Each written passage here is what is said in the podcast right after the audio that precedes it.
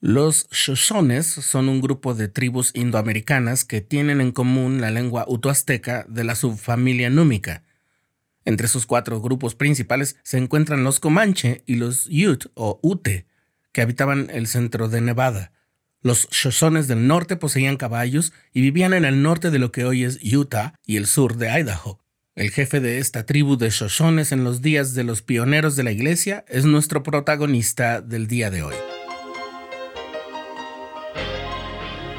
Estás escuchando el programa diario,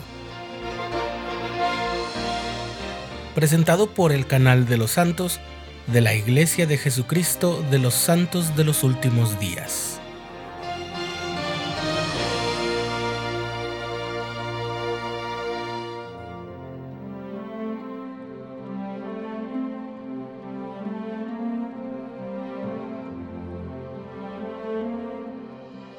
Sagwich Timbimbu nació en 1822 en la parte baja del río Bear, que es la afluente más grande del Gran Lago Salado. Era hijo de Pin It Netse y Wu Rods Rats in the Wape, y pronto se distinguió como alguien capaz de negociar y hablar en nombre de su pueblo, y de hecho su nombre significa portavoz o orador. Ocho días después de la llegada de los santos al Valle del Gran Lago Salado en 1847, Sagwich y otros líderes Shoshones se reunieron con Brigham Young y se entabló así una relación positiva y duradera entre ambos pueblos, aunque no libre de tensiones. Por ejemplo, cuando los santos se asentaron en un valle llamado Cache en 1856, se generó una cierta inquietud entre los santos y otros colonos que competían por los recursos del lugar. Fue Sagwich quien negoció acuerdos pacíficos entre los santos y los otros grupos, lo cual era una aportación invaluable para todos, especialmente para los santos que deseaban tanta paz como fuera posible. Sin embargo, esta convivencia amistosa no era bien vista por todos, y algunos grupos shoshones sorprendían con escaramuzas los asentamientos de los santos y otros colonos, incluso con la desaprobación de muchos de sus congéneres en las tribus originarias. En la década de 1860, el ejército de los Estados Unidos ya tenía una base militar al este de Salt Lake City conocida como Camp Douglas, donde estaba destacado el coronel Patrick Edward Connor. Él pensó que la mejor forma de prevenir incursiones violentas en los poblados sería un ataque controlado de carácter preventivo al campamento invernal de los Shoshones cerca de Preston, Idaho. El 29 de enero de 1863, envió un regimiento para enfrentarse a ellos, pero la maniobra fue algo mucho más que un ataque controlado. En aquellos días se habló del acontecimiento como la batalla del río Ver, pero conforme los años pasaron fue quedando expuesta la verdadera naturaleza del ataque, y los historiógrafos hoy registran ese acontecimiento como la masacre del río Ver. Este ataque por parte del ejército fue una de las acciones más atroces y con más muertes en la historia del oeste de los Estados Unidos. Dejó alrededor de 400 Shoshones muertos, entre adultos, niños y bebés.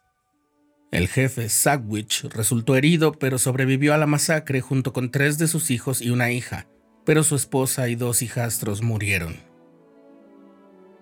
Una década más tarde, en 1873, Sagwich buscó afiliarse a la iglesia y el misionero George Washington Hill enseñó y bautizó a 101 integrantes del grupo. Tres días después, Sagwich viajó a Salt Lake City, se reunió con líderes de la iglesia y fue ordenado elder.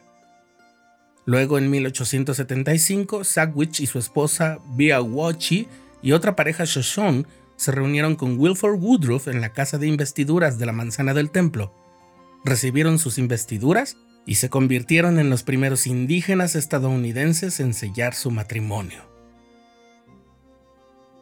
En 1880, la iglesia ayudó a Sawich a reubicar su comunidad en diferentes tierras de cultivo bajo una nueva enmienda a la ley de asentamientos rurales de los Estados Unidos. Finalmente, Sawich y otros santos de los últimos días fundaron el poblado de Washakie, Utah, y se convirtieron en algunos de los primeros indígenas en poseer tierras bajo esa enmienda.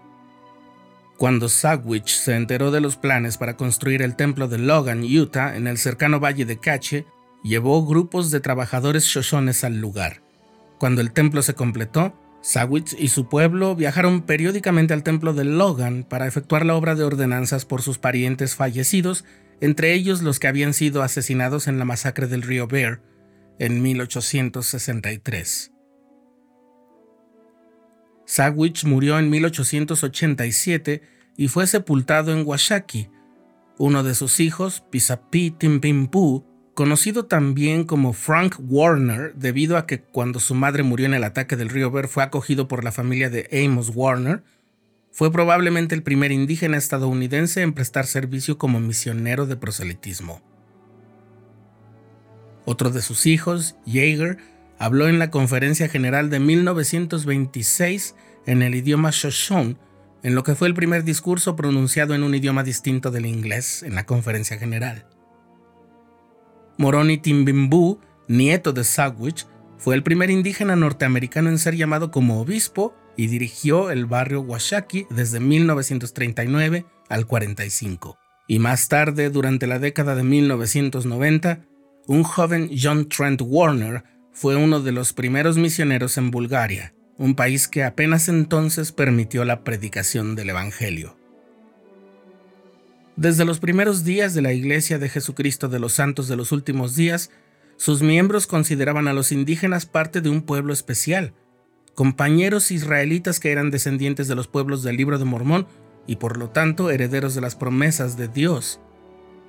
Aunque no siempre tuvieron relaciones tan amistosas como hubieran deseado, siempre se buscó la convivencia armónica con ellos y la oportunidad de enseñarles el Evangelio.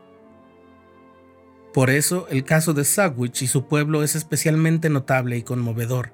Ellos abrazaron el Evangelio para vivirlo por varias generaciones. Cuando en 1970 un reportero le preguntó a Moroni Timbimbu si había hecho válido su derecho de dirigir como jefe a su pueblo, él contestó, Yo no creo demasiado en los jefes. Nunca busqué ser jefe porque creemos en el Evangelio de Jesucristo y estoy seguro de que creer en Cristo pesa más que ser un jefe.